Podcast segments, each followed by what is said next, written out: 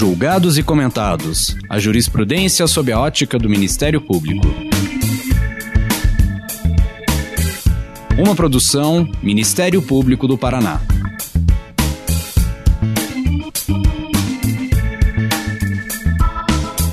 Olá, estamos começando mais um episódio do Julgados e Comentados. Eu sou Eduardo Cambi e hoje abordaremos o tema dos negócios jurídicos processuais. Para tanto, contamos com a participação do ilustre convidado Antônio do Passo Cabral, procurador da República e professor de Direito Processual Civil da Universidade Estadual do Rio de Janeiro. Lembramos que, enquanto durar a pandemia, gravamos nossos episódios à distância, respeitando as medidas de saúde e isolamento social. Nesse episódio, vamos conversar sobre os acordos processuais com enfoque na atuação do Ministério Público. Professor Antônio do Passo Cabral, muito obrigado por ter aceitado o convite e gostaria que você contasse um pouco da sua trajetória profissional, acadêmica, do que, que você está fazendo atualmente. Bom, olá a todas e todos. É, queria agradecer ao Ministério Público do Paraná, ao amigo Eduardo Cambi, professor e promotor de justiça. É, é, eu queria dizer da minha felicidade de estar compartilhando com os colegas essa, essas reflexões. Né? Bom, a minha trajetória, eu comecei é, a minha vida profissional como defensor público. Logo após a minha saída da faculdade, eu, eu, fui fazendo um concurso ainda no último período de faculdade, e aí logo depois de me formar, eu tomei posse na defensoria, e lá fiquei por quase três anos. É, quando depois eu, eu, na verdade, no, no final ali, eu, eu fiz concurso também para o Ministério Público do, do, de, Minas, de Minas Gerais, embora tenha sido aprovado, acabei não indo é, assumir, mas é, tenho grandes amigos lá no MP de Minas Gerais, é, e depois fiz prova para a área federal, né? E fiz concurso para juiz federal e depois para procurador da República. Cheguei a ser juiz federal na quarta região, é, e inclusive fui juiz federal em Curitiba é, por um breve tempo, e depois fui para o Ministério Público Federal e estou lá desde 2005. Né? Já passei por diversas atuações, tanto na área criminal quanto na área de tutela coletiva, e hoje atuo na área de meio ambiente e patrimônio histórico e cultural na Procuradoria da República no Rio de Janeiro. É, em paralelo, desenvolvi a minha carreira acadêmica, né, fiz mestrado, doutorado, depois a livre docência, é, e fiz concurso para a Universidade do Estado do Rio de Janeiro, onde eu leciono desde 2007. É, quer dizer, lecionava antes, né, a Cambi, como contratado e tal, mas como concursado desde 2007. É, e foi a partir daí que, tanto pela atividade do Ministério Público quanto pela atividade acadêmica, que nós nos conhecemos, né, e também é, é, pudemos, é, e eu pude na, na, nas minhas investigações científicas e é, analisar um pouquinho mais esse tema dos negócios jurídicos processuais, né, das convenções sobre o processo. É muito importante dizer que o professor Antônio do Passo Cabral foi um dos precursores desse tema no Brasil, escreveu um e tem um importante livro que são Convenções Processuais, publicadas pela Juspodium, e influenciou muito a Resolução 118 do Conselho Nacional do Ministério Público. Cabral, eu quero começar pelo seguinte. Na tradição do direito, é, havia uma ideia de que a convencionalidade seria algo do direito privado, do âmbito da autonomia da vontade, ligado à ideia de contratos, do direito civil. No entanto, a gente tem visto que essa ideia de convencionalidade tem chegado ao direito público. Como é que tem sido essa transição do privado para o público? É, você percebeu bem uh, o, um diagnóstico, bem uma fotografia do, dos últimos 150 anos, talvez, da, da, da evolução do tema. Né? É, como o direito processual sempre foi incluído no ramo do direito público, a gente pensava que a autonomia da vontade não era algo que deveria chegar no processo. Mas a gente reparou nas últimas décadas do século passado, né, a gente, esse movimento ficou muito mais claro, que em várias áreas do direito público e também no processo, é, a convencionalidade começou a se espraiar. É, começou a se reconhecer que, é, não obstante a existência de interesses públicos, o contrato poderia ser um mecanismo de regulação. E as partes deveriam ter uma iniciativa, dentro dos limites da sua autonomia, para dispor sobre regras nessas áreas de direito público. Isso é muito visível no direito internacional, no direito administrativo. no direito tributário e também no processo. No processo especificamente, é, o que a gente observou é que a concepção tradicional de que o processo é no ramo do direito público começou a, a gerar uma pressuposição de que no direito processual só existiriam atos jurídicos em sentido estrito e que os negócios jurídicos são aqueles atos pelos quais as partes pela sua liberdade de estipulação, determinam efeitos que elas pretendem ver observados, é, esses negócios jurídicos não seriam uma categoria do processo. É, um, o que me, sempre me pareceu uma pressuposição equivocada, porque nos nossos códigos, nas nossas leis, desde as ordenações, passando pelos códigos estaduais, o Código de Processo Civil de 39, o Código de Processo de 73 e também o Código de Processo Penal, a, é, a gente sempre viu a possibilidade de convenções é, sobre o processo. Isso vinha há muito tempo já na, na, nossa legislação. Então, não reconhecer essa categoria sempre me parecia alguma coisa estranha. É, e a gente culminou no, nos últimos anos com essa evolução vindo para a normativa é, do direito processual em geral e para a atividade do Ministério Público em especial. Né? Aliás, a primeira regra geral sobre convenções processuais no Brasil é uma resolução do Conselho Nacional do Ministério Público, é, que é a resolução 118 do final de 2014. Ela é, inclusive, anterior a edição do Código de Processo Civil de 2015 e já meio que antecipava essa tendência que depois viria a ser é, é, consagrada no Código, né? O, a resolução 118 do MP do, do, Conselho Nacional do MP, ela prevê, é, ela é aquela resolução que fala sobre atividade de autocomposição em geral, né? Pelo Ministério Público, que abrange as áreas de tutela coletiva e também a área criminal. É, e essa resolução, nos artigos 15 a 17, ela prevê a possibilidade de o membro do Ministério Público utilizar de convenções processuais inseri-las, inclusive, em termos de ajustamento de conduta. E isso já tem sido feito. Eu mesmo, na minha atividade no Ministério Público Federal, já inseri diversas convenções processuais em TAC. É, a gente, além de, de, foro de eleição, que é a convenção processual mais conhecida e mais praticada, né, é, a gente pode fazer convenções sobre as formalidades da citação, prevendo, por exemplo, que a citação será feita por aplicativos de mensagem de celular, é, ou convenções probatórias, limitando a dois o número de testemunhas, ou dizendo que os testemunhos serão prestados por escrito, é, ou é, regulando as formas é, de realização de perícias, que é um problema para nós do Ministério Público, que muitas vezes é, as perícias são caras e nós nem sempre contamos com corpo técnico é, em todas as áreas de atuação que possa fazer uma perícia é, num, num, determinado caso. É, então, o que, que acontece? A gente pode, a partir de agora, definir o nome do perito, escolher o perito. Convencionalmente, as partes é, acordam o nome do perito, o que pode ser feito, por exemplo, na pessoa de, de, uma de um determinado especialista conhecido é, do membro do MP, ou então de alguma entidade que costume colaborar com, com é, o, os promotores e procuradores, é, e muitas vezes a gente acha essa, esse suporte nas universidades públicas, em órgãos filantrópicos, ou então é, é, nos próprios conselhos profissionais. Né? Então, escolher essas entidades pode nos reduzir uma série de problemas. Por exemplo, a grande discussão sobre os custos da perícia. Né? É, um detalhe é que o próprio Código de Processo Civil hoje prevê tipicamente, no artigo 471, a possibilidade de escolha do perito. Né? Então, isso tem sido feito também nos termos de ajustamento de conduta. É, além disso, as partes podem convencionar sobre os recursos, podem renunciar aos recursos sobre as interlocutórias, prevendo um processo só com apelação, ou então renunciar a todos os recursos, prevendo um processo em instância única. É, podem ainda estabelecer condicionamentos na execução, dizendo que a execução só será ajuizada depois de dois anos, etc. E esse mecanismo, essa possibilidade já prevista na Resolução 118, que é muito rica na prática, né, ela veio é, ser muito reforçada no Código de Processo Civil. Né? O Código de Processo Civil de 2015 tem duas cláusulas gerais de negociação processual, os artigos 200 e 190. Então, os colegas que estão nos assistindo, que não conhecem o tema, eu sugiro que leiam lá o 190 e o artigo 200, que eles prevêem uma ampla possibilidade de negociação sobre o procedimento. Prevêem também mecanismos de controle. É, então, é, é, uma, é uma nova forma de abordagem na nossa atuação, é, que muda muito como a gente vai é, é, atuar na fase pré-processual e também durante o processo. Né? Isso, utilizado pelo Ministério Público, pode potencializar a, a proteção aos interesses que nós veiculamos em juízo.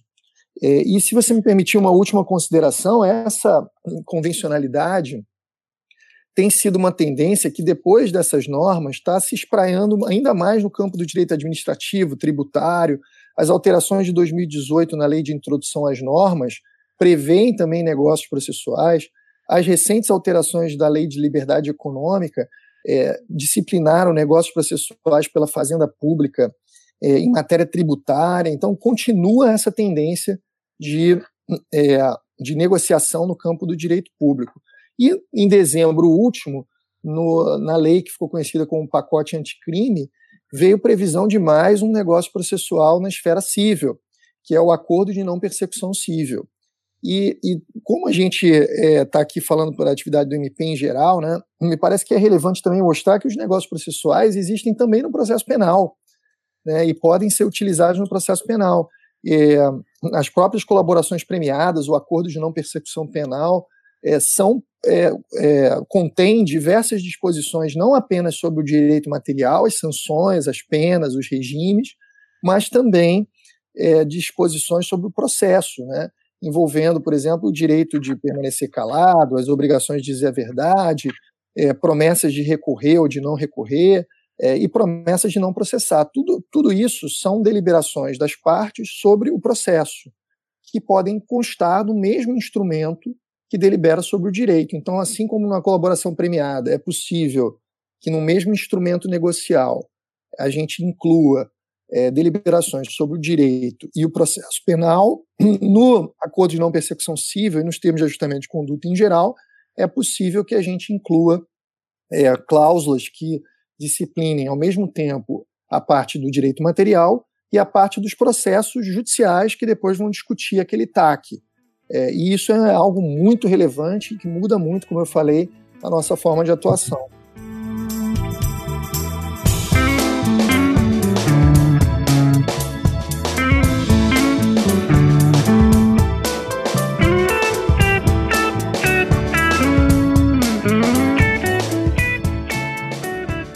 Cabral, é, você vem estudando esse tema há muito tempo e, de fato, não é uma realidade nova, né? Tem alguns aspectos novos a doutrina, você mesmo usa a classificação dos negócios processuais típicos e negócios processuais atípicos. É, fala um pouquinho mais dessa diferença e no que, que o novo Código de Processo Civil, nesses artigos que você já citou, o 190 e o 200, é, o que, que eles trouxeram de novo para uma realidade que dentro do processo civil já era é, frequente em alguns casos que você pode lembrar para nós.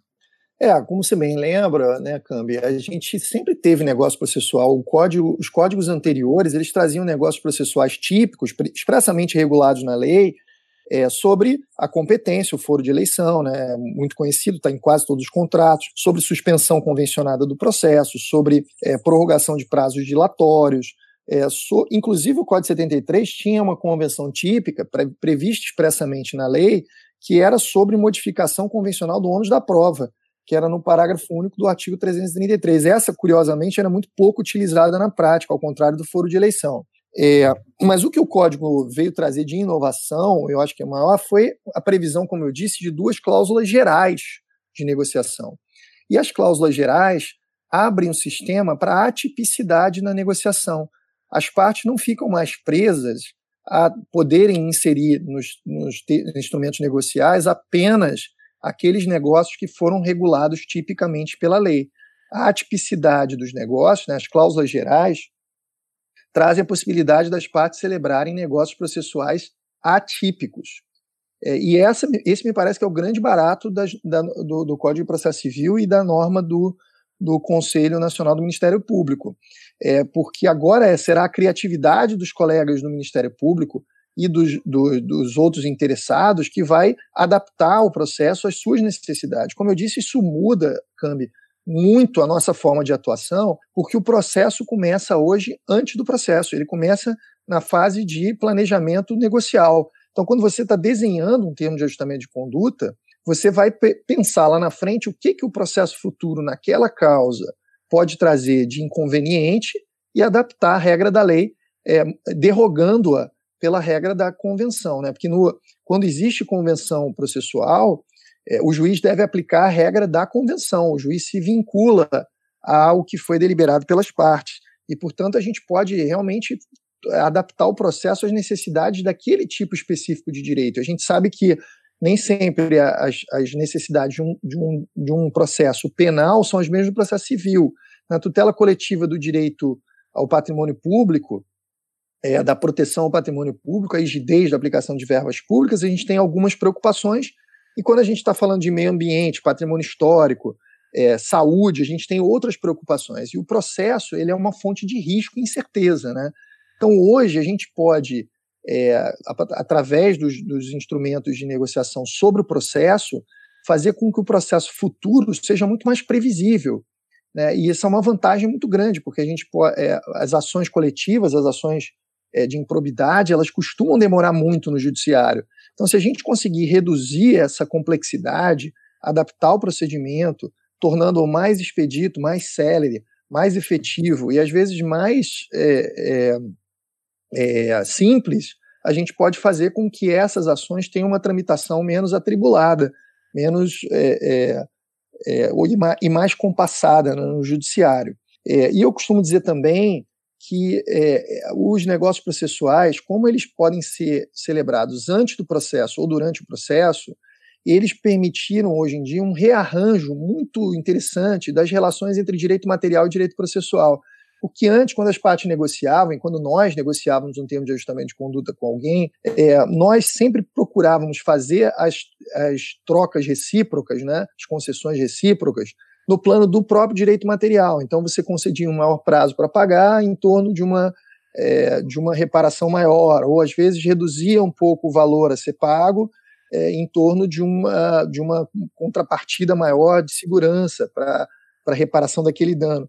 É, agora, a gente pode misturar as trocas entre processo e direito material. Então, às vezes, você é, pede que você começa uma negociação dizendo que tem que ser pago 500 mil é, de reparação e multa. Só que aí vem a empresa e diz para o colega que ela não tem como pagar 500 mil e que ela quer reduzir aquilo para 250. Você fala, bom, mas para reduzir isso para 250, eu quero que isso seja compensado por essas regras aqui sobre o processo futuro para discutir esse TAC, porque eu quero ter certeza que esses 250 serão pagos integralmente em pouco tempo. Então, vamos aqui combinar que você vai renunciar a todos os recursos, porque aí a gente tem como prever que o processo, caso você não cumpra esse TAC, terminará na primeira instância em, sei lá, um ano.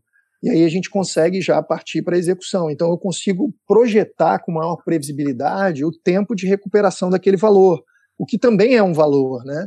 Então, eu estou mostrando um exemplo bem simples que, da minha, na minha experiência prática, já aconteceu mais de uma vez, em que a gente consegue fazer com que a contraparte, num termo de ajustamento de conduta, ou num acordo de leniência, um acordo de não persecução, civil ou penal, perceba que está havendo um trade-off, uma troca entre direito e processo. Fala, olha, você, eu estou reduzindo essa, esse valor, mas aqui você vai ter que abrir mão de algumas possibilidades que você teria processuais, porque é, não dá para você ter o melhor dos dois mundos. E, e se antes essas trocas só eram no plano do direito material, agora elas podem envolver direito e processo. Isso é especialmente importante para nós do Ministério Público, né? porque nós somos um grande escritório de advocacia. E muitas vezes o colega está numa promotoria de interior em que ele vai fazer clínica geral, ele está fazendo é, acordo de não persecução penal e acordo de não persecução civil, porque é uma conduta de um servidor, por exemplo, que transborda na área administrativa e na área penal.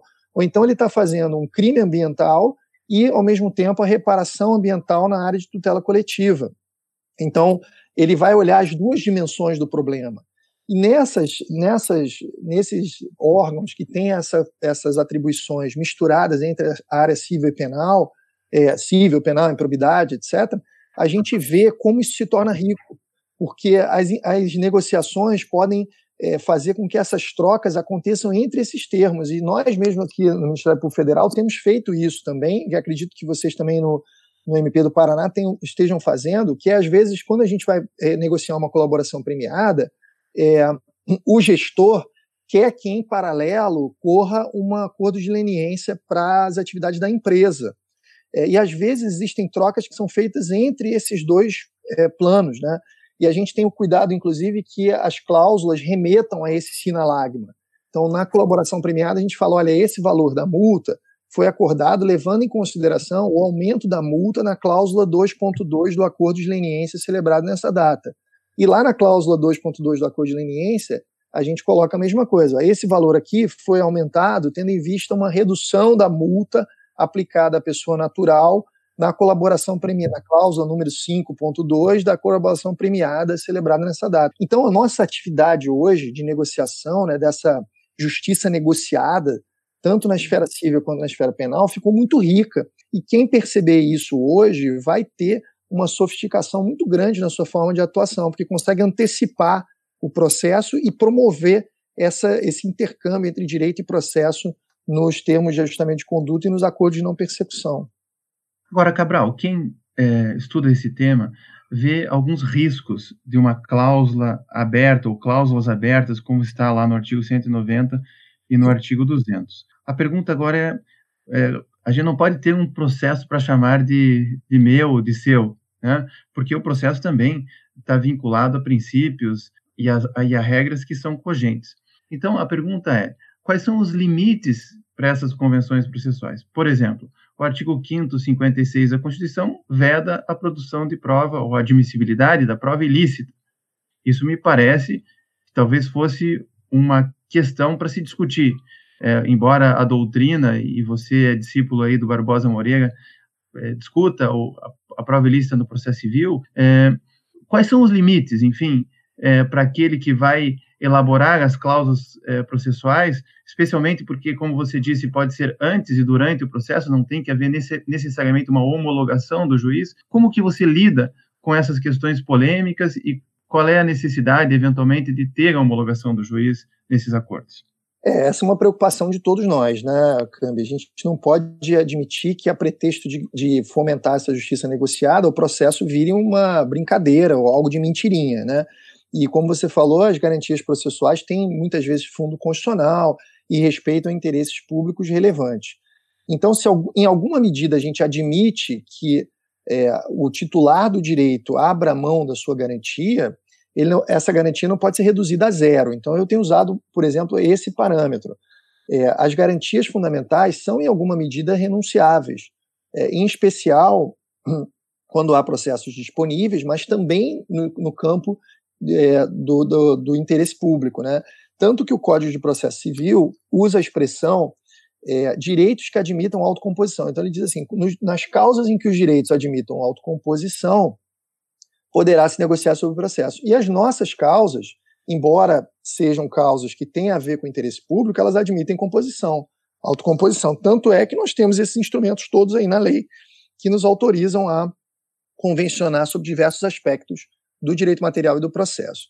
Então, o primeiro dado, acho que para a gente promover esse controle das convenções processuais, dos, das convenções sobre o processo, é, é perceber que a indisponibilidade sobre o direito material, maior ou menor, não significa necessariamente indisponibilidade sobre o processo. Né? Mesmo em campos em que o direito material seja, em alguma medida, indisponível, a gente ainda assim poderá negociar sobre o processo. Um outro ponto que eu acho que é relevante quando a gente fala sobre os limites é observar o parágrafo único do artigo 190 do Código de Processo Civil. Ali ele estabelece alguns parâmetros importantes, né? alguns parâmetros como, por exemplo, o abuso de direito, né? violações, à boa-fé, ou inserção de negócios processuais de maneira abusiva para fazer a outra parte se enganar, ou por, por dolo ou por erro, né? eles podem levar à invalidade da convenção. Também, negócios processuais que sejam inseridos em convenções, é, em, em, instrumentos negociais em geral, que gerem é, um prejuízo a pessoas manifestamente vulneráveis, podem ser considerados inválidos pelo juiz também. É, essa vulnerabilidade faz com que muitas vezes não seja possível negociar em certos tipos de relações jurídicas em campos onde existe uma proteção de certas categorias ou de direitos, né? Então, por exemplo, relações trabalhistas, processo do trabalho, é, como o processo do trabalho tem uma função protetiva é, muito grande, e o direito do trabalho também, muitas vezes ali a gente vai ter relações de vulnerabilidade. Relações de direito do consumo, relações consumeristas, muitas vezes a gente vai ver uma certa vulnerabilidade do consumidor. E, e, o código fala também de inserção abusiva em contratos de adesão, né, que são aqueles contratos onde a liberdade das partes não é total, elas não têm ampla possibilidade de deliberação e estipulação do teor das cláusulas, elas simplesmente aderem a algo, a uma minuta né, pré-dada, hum, pré-fixada, pré-redigida por um dos contratantes. Nesses casos, a gente pode ver uma situação de vulnerabilidade ou de abuso que pode levar também à, à invalidade da convenção. Então, veja que essas são, esses são parâmetros que estão previstos expressamente no código. Então, o código se preocupou com o controle é, das convenções. E como você falou bem, em geral, o negócio jurídico processual não precisa de homologação pelo juiz. Em geral, as, apenas nos casos em que a lei for previdente especificamente de alguma necessidade de homologação, é que eles precisarão ser homologados. Então, a desistência da ação precisa de homologação. O saneamento negociado, né, do artigo 357, parágrafo 2 e 3 do Código, precisa de homologação. Acordo de não persecução, civil e penal, vai ter que ter homologação. Nem sempre isso vai ser necessário. Então, em vários acordos que eu dei exemplos aqui sobre competência, sobre execução, sobre prova, a lei não exige homologação. Então, nesses acordos que a lei não exige homologação, o acordo é válido e eficaz a partir do momento que ele é celebrado pelas partes. O controle da validade será feito posteriormente pelo juiz. Então, ao invés de você submeter ele antes, como nas causas que precisam de homologação, para aprovação do juízo, você só vai submetê-lo e o juiz só vai controlá-lo se o processo acontecer, porque o, o, o, instrumento negocial pode ser cumprido totalmente e não ter processo, né? e no caso de ser aplicado naquele negócio jurídico num processo judicial. Aí o juiz vai controlar. E aí eu acho que entram em cena outros parâmetros importantes, porque, como você disse, existem interesses públicos no processo também. Né? O processo não é apenas. Ah, pelo processo não se veiculam apenas interesses privados, mas existem interesses públicos relevantes. E o juiz terá um papel de controle relevante. É, um primeiro parâmetro que me parece adequado é a reserva de lei. É, existem espaços de regulação que são expressamente é, é, é, determinados pela lei. Né? Certos tipos de medida probatória, por exemplo, têm uma regulação estrita na lei, interceptação telefônica, por exemplo. Então, não é possível as partes, é, por negócio processual, dizer que seria possível a interceptação telefônica é, numa investigação civil. me parece que isso iria contra, seria contrário à Constituição, à lei de interceptação telefônica, que limitou as investigações penais, é, e também, é, como você bem falou, seria uma, é, uma, uma, liberação de uma ilicitude de prova feita por convenção. E as partes não podem tornar ilícitos previstos na lei e na Constituição algo lícito. Né? É, então, me parece que esses parâmetros são alguns dos parâmetros que a gente pode pensar para é, o controle da, da convencionalidade sobre o processo. E como eu falei antes, me parece que, como a gente tem convenções processuais atípicas, nem sempre esses parâmetros vão estar na lei. Né? Às vezes a lei vai dizer para a gente como a convenção tem que ser celebrada. Né? No acordo de não persecução civil, no acordo de não persecução penal, a gente vê muito que a lei se preocupa com as formalidades. Né? No acordo de persecução penal, está dito lá que tem que ser acompanhada a negociação o tempo inteiro por advogado. É, a presença de advogado já não é, é necessária para outros tipos de convenção sobre o processo. Então, às vezes, a lei vai se preocupar com essas formalidades, e às vezes não. Quando a lei não se preocupar com essas formalidades, esses parâmetros se tornam ainda mais importantes, porque vai ser a doutrina e a jurisprudência que vão estar estabelecendo esses balizamentos, essas formas de controle. Né? E, um, e um, um norte geral, que me parece importante, é a gente verificar qual é a garantia fundamental que está sendo é, ali renunciada e verificar se essa garantia não está sendo aniquilada, se está, está sendo reduzida a zero. Se ela estiver sendo reduzida a zero, me parece que essa convenção é inválida. Agora, notem que não é pelo simples fato de uma determinada garantia estar prevista na Constituição que não possa haver renúncia sobre ela. Então, vejam, o contraditório e a ampla defesa estão na Constituição, mas é possível pessoa, o, o, sujeito do processo fazer uma convenção processual prometendo não processar, que é uma, uma promessa de não exercer a ação penal ou civil.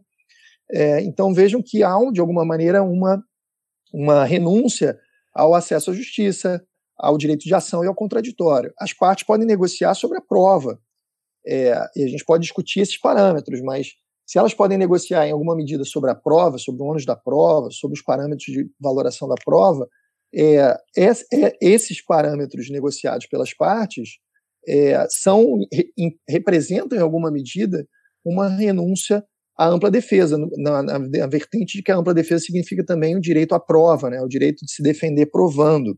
É, se as partes convencionam sobre os prazos, uma suspensão convencionada ou uma ampliação de prazos, elas estão interferindo na garantia de duração razoável do processo. Então, vejam, as convenções processuais, elas representam, em alguma medida, é, uma, uma abdicação, uma disposição sobre as garantias do processo, e às vezes essas garantias são constitucionais.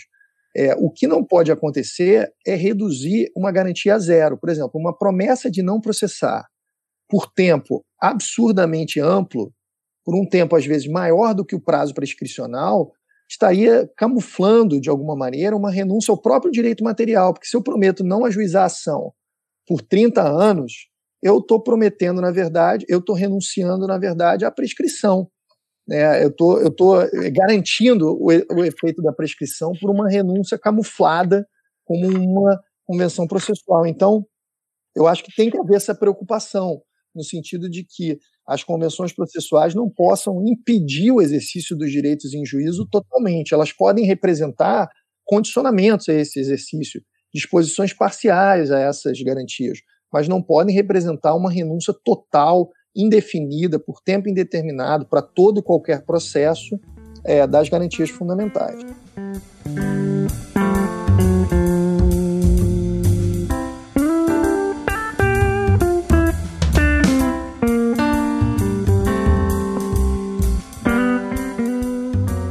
Cabral, o Ministério Público atua muito na tutela coletiva, na improbidade administrativa, e um dos obstáculos que se coloca muitas vezes para esses acordos é o princípio da indisponibilidade do interesse público. Aliás, tem colegas eh, nossos, né, o professor Edilson Vitorelli, por exemplo, que trata dessa questão da legitimidade extraordinária do Ministério Público, que muitas vezes há uma falta de representatividade, principalmente naquilo que ele chama de litígios coletivos irradiados, acordos que o Ministério Público faz sem consultar exatamente todos os interesses ali envolvidos. Como é que você vê esse cenário dentro desse novo contexto é, do, do, Código de Processo Civil, da Resolução 118 do Conselho Nacional do Ministério Público? É, excelente pergunta, né, Câmbio? Eu, eu acho que esse é um dos grandes dilemas da tutela coletiva, né? Porque os legitimados à, à tutela coletiva, eles é, são, é, é, são porta-vozes, né, por assim dizer, perante o judiciário e extrajudicialmente, de interesses de grupos. E muitas vezes as pessoas desses grupos não encontram voz para trazer aos legitimados, como o Ministério Público, as suas visões. Né?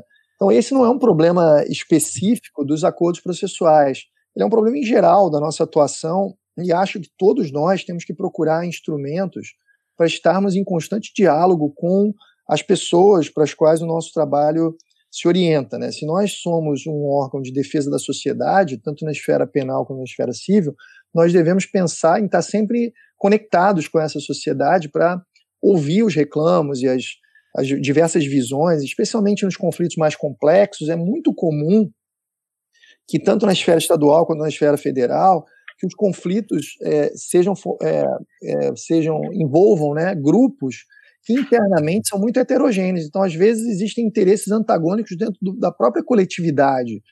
É, é, aqui no Rio de Janeiro, eu lembro que o Ministério Público Estadual já recebeu inúmeras representações, às vezes, para é, fazer cessar uma certa atividade.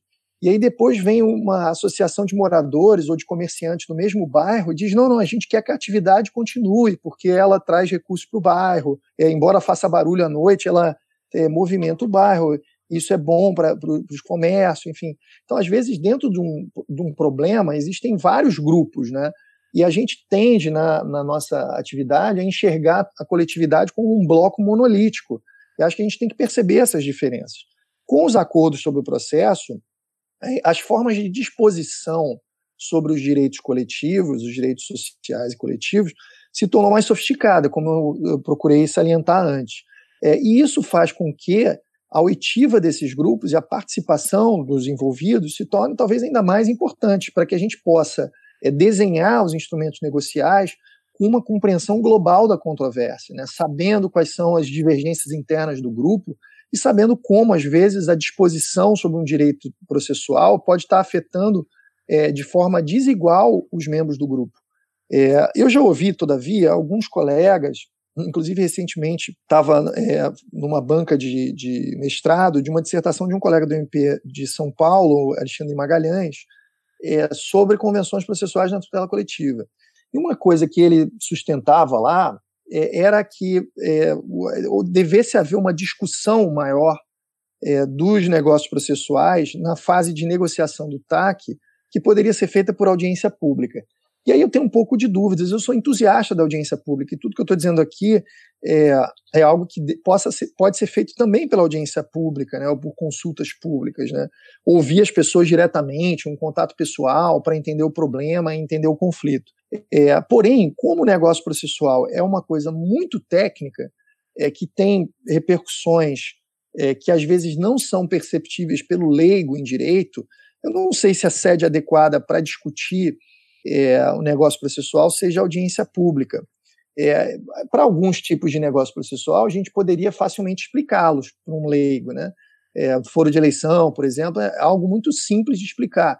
Agora, convenções um pouco mais elaboradas sobre, sobre custo da perícia, ou sobre métodos periciais, ou ainda sobre renúncia no plano recursal, ou a garantias na execução, podem ser um pouquinho mais é, difíceis de explicar em audiência pública. Então, eu quero salientar que essa preocupação nossa né, em todos os instrumentos de disposição dos direitos, ela deve ser um norte, me parece, na atividade do Ministério Público. A gente deve se preocupar toda vez que a gente está dispondo sobre direitos de outras pessoas, de um grupo de pessoas, é, a extensão dessa disposição, né, porque é uma tarefa muito importante que nos está sendo confiada é, pela, pelo sistema jurídico, que é essa de é, realizar esse tipo de atividade. É, agora, me parece que isso é mais é fácil de ser feito no plano do direito material, porque as pessoas vão compreender melhor o que, estão o que os acordos estão dispondo. Agora, no plano do direito processual, há uma dificuldade maior pelo fato das cláusulas serem muito técnicas e muito é, especificamente direcionadas a certas atividades que não são tão simples para o leigo compreender.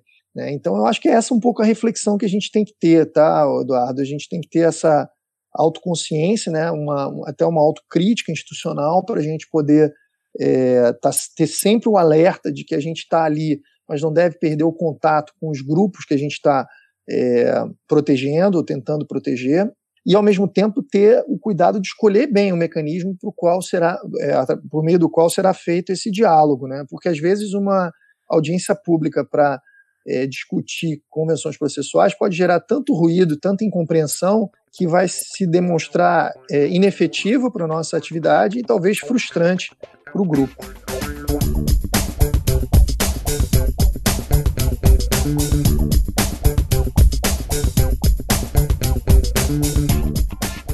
Nós estamos já encerrando o programa, mas acho que cabe ainda mais uma pergunta, Cabral, é, sobre o acordo de não persecução penal. Você é um estudioso do direito comparado, né? Fez doutorado na Alemanha, em Munique, fez pós-doutorado em Paris, na Universidade de Paris I, dá aula em diversas universidades ao redor do mundo. Eu queria que você falasse um pouco, né? Porque esse Instituto do Acordo de Não Persecução Penal tem em outros países, né? o plea bargaining nos Estados Unidos, o pateadiamento sul-pena na Itália, a conformidade na Espanha, um instituto também semelhante na Alemanha. E aqueles que criticam ou criticavam antes do pacote anticrime o acordo de não persecução penal, diziam assim, olha, agora nós vamos aumentar o número de acordos, especialmente é, vai fazer com que o Ministério Público, mesmo sem prova, vá retirar a confissão, e isso vai gerar um número enorme de injustiças. Como é que você vê essas críticas ao acordo de não persecução penal? Quais são as, uh, os critérios que o Ministério Público deve ter para propor esse acordo e qual é a sua visão desse instituto frente aos demais institutos do direito comparado? É, excelente. Eu, eu sou um entusiasta da justiça negociada, né? E acho que isso também se aplica muito no processo penal. E acho que a, a esse ponto, do, em 2020, a gente ainda vê críticas dessa natureza. Me parece que isso de, deriva mais de uma de uma, uma visão ideológica, ou às vezes interessada mesmo, de certos grupos em desmerecer esses instrumentos, porque é, são uma forma de estarem perdendo protagonismo, às vezes. Né? Então, o processo que antes era feito por meio de que era decidido em habeas corpus, às vezes sorrateiramente, é, é, plantando nulidades, hoje é um processo muito diferente, é, cujo eixo se deslocou para essa justiça negociada.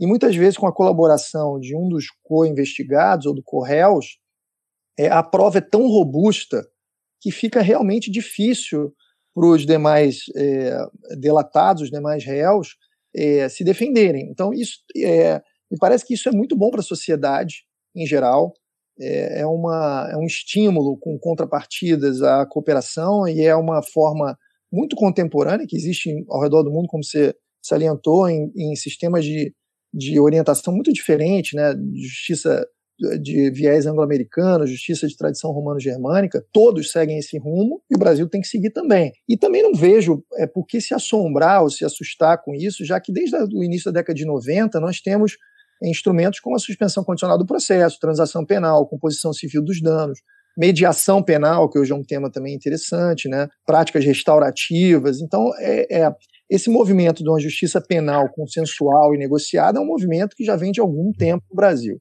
É, e me parece que a experiência com a colaboração premiada foi uma experiência interessante, porque a colaboração premiada atropelou a lei, né? ela veio da prática para a lei.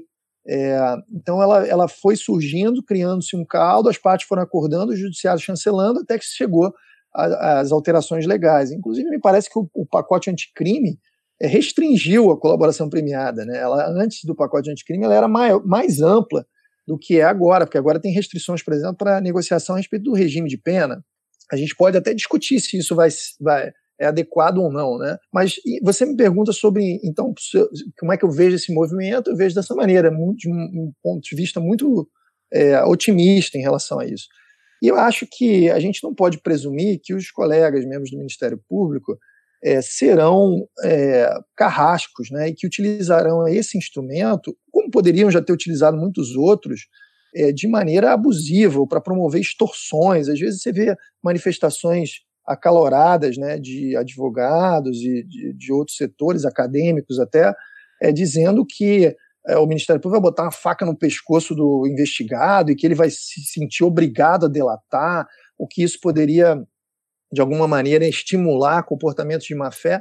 Eu não vejo dessa maneira. Eu acho que, como qualquer instrumento jurídico não jurídico, econômico, é, o acordo de não persecução e a colaboração premiada podem ser mal utilizados. Né? É, eu acho que a ideia é a gente é, prever salvaguardas e criar rotinas administrativas, institucionais, para regular o procedimento. Isso já tem sido feito pelos diversos ministérios, ministérios públicos, né, para assegurar todas as garantias da lei, que aquilo seja bem formalizado, até para que possa depois ser controlada a conduta dos colegas. Né. É, e tenho visto muito é, positivamente o resultado disso na prática, né, principalmente em casos complexos, em casos em que é, talvez a gente tivesse dificuldade de obtenção de condenações, a gente tem visto devolução em dinheiro de valores expressivos, às vezes bilionários. É, que imagine se a gente conseguiria, numa ação de improbidade ou num processo penal, é, uma condenação reparação mínima do dano que fosse na casa do bilhão. Né? Dificilmente isso aconteceria por uma sentença judicial, e a gente tem conseguido isso por meio desses acordos. E, e, e por fim, eu queria trabalhar um pouco esses parâmetros, né? Que, que você me provoca a, a refletir um pouco sobre eles. E Acho que essa, essa é, um, é, um, é, uma ideia interessante, porque é, a lei e as regulamentações até hoje dos acordos de não persecução e do, da colaboração premiada traz alguns parâmetros, é, mas não traz muitos parâmetros, né? E aonde a lei não encontrar, não trouxer parâmetros, a gente vai ter que tentar enxergar no sistema aonde existe é, espaços de negociação sobre o direito material e sobre o processo. Vou falar um pouquinho aqui sobre os parâmetros que eu considero adequados para a gente enxergar maior ou menor disponibilidade no processo. O primeiro corte que eu faço é um corte entre processo penal condenatório e não condenatório. A gente costuma, Cambi, quer dizer, a gente, né, o, a, a doutrina do direito processual penal costuma pensar no processo penal apenas como sendo processo penal condenatório, exercício de pretensão punitiva, e não é. Existem processos penais não condenatórios, o habeas corpus, o mandado de segurança criminal, é, a ação de reabilitação, a, é, a execução penal, é, enfim, tem de ver a revisão criminal. Né? Nesses processos todos que não têm viés condenatório, é, me parece que existe um amplo espaço de disponibilidade. O indivíduo não pode desistir de um mandado de segurança penal, ele não pode desistir de um habeas corpus. É, então, por que, que a gente não poderia imaginar um espaço de disponibilidade nesses processos parecido com a disponibilidade que existe no processo civil, ou na improbidade, né? Um outro parâmetro que eu acho que deve ser interessante é que, mesmo no processo penal condenatório, a gente deve fazer uma diferenciação entre ações penais públicas e ações penais privadas. Né? Na ação penal privada, que não é muito da nossa no nosso viés, mas ela, é, é, essa diferenciação me parece importante. A lei prevê uma série de, de disposições sobre o processo e sobre o direito. Tem renúncia do direito de queixa, tem perempção, tem decadência por omissão é, em representar, tem perdão, possibilidade de perdão, tem opções pelo foro do domicílio do réu, quando o autor vai ajuizar a queixa. Então, é, é, vejam que isso está tudo regulado no Código de Processo Penal há décadas. Né? São disposições sobre o direito e sobre o processo na ação penal privada. Mas aí a gente chega na nossa esfera de atuação, ação penal pública. Ação penal pública incondicionada. Seria de imaginar que não existe nenhum espaço para negociação sobre o processo na ação penal pública incondicionada, me parece um equívoco. Eu, eu, eu estou espantado no sentido contrário, de ainda hoje, em 2020, depois dessa revolução que o processo penal sofreu nos últimos anos, em termos de justiça negociada, abrir um manual de processo penal e ainda encontrar que no Brasil se, se, se existe um princípio de obrigatoriedade ou de legalidade estrita no ajuizamento da ação penal pública. Não há mais, no meu modo de ver, esse princípio de legalidade. E também não é, tampouco seria um princípio de é, legalidade discricionária ou é, legalidade temperada, que as pessoas vão, são criativas em tentar dizer o que as coisas são de outra maneira. É, a gente tem que hoje botar o dedo na ferida. A ação penal pública no Brasil se tornou disponível em grande medida, não em pequena medida, em grande medida. Você pode simplesmente é, prometer não processar alguém, né? E, e, essa promessa de não processar me parece que é uma, uma torna a ação penal pública uma faculdade discricionária do órgão acusador, que a gente vai ter que exercer, evidentemente, submetido a controle, das instâncias revisionais internas, no, no arquivamento. É, a gente vai ter é, que exercer o exercício ou não exercício da ação penal de forma responsável, dentro dos limites do sistema, etc. Mas mesmo a ação penal pública tornou-se disponível em grandes aspectos. Por isso, me parece que alguns dispositivos do Código de Processo Penal é, não, não fazem mais sentido. Vou dar um exemplo. É, a gente tem lá o artigo 576 do Código de Processo Penal que diz que é, o, o, recurso interposto não é disponível, você não pode desistir do recurso interposto. Né? Ora, mas se você pode prometer não processar o sujeito, por que, que você não poderia prometer não recorrer? Você pode prometer não recorrer, mas você não pode desistir do recurso? E aí eu pergunto: você pode desistir da ação já ajuizada em relação a alguém? Então, a desistência da ação é a mesma disposição sobre a não, o não exercício da ação num outro momento.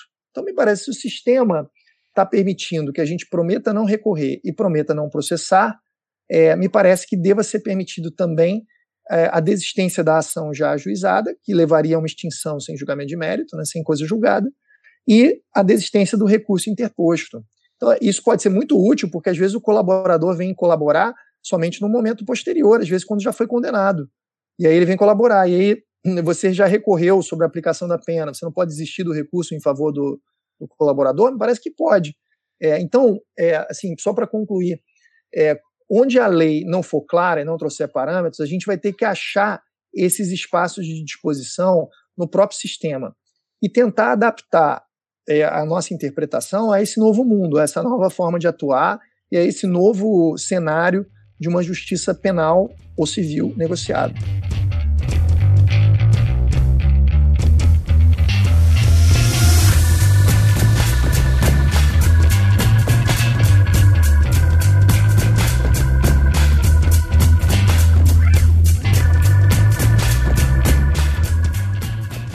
Cabral, eu quero agradecer a sua participação aqui no podcast. Esse tema é muito interessante.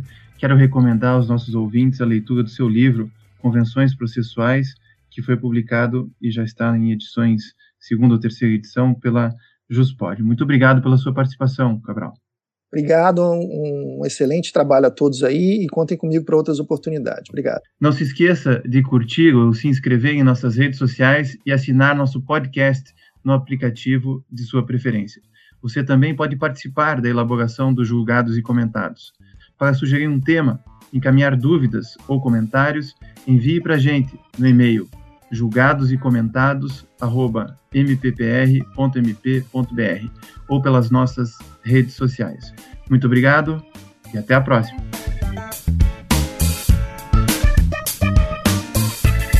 Uma produção Ministério Público do Paraná.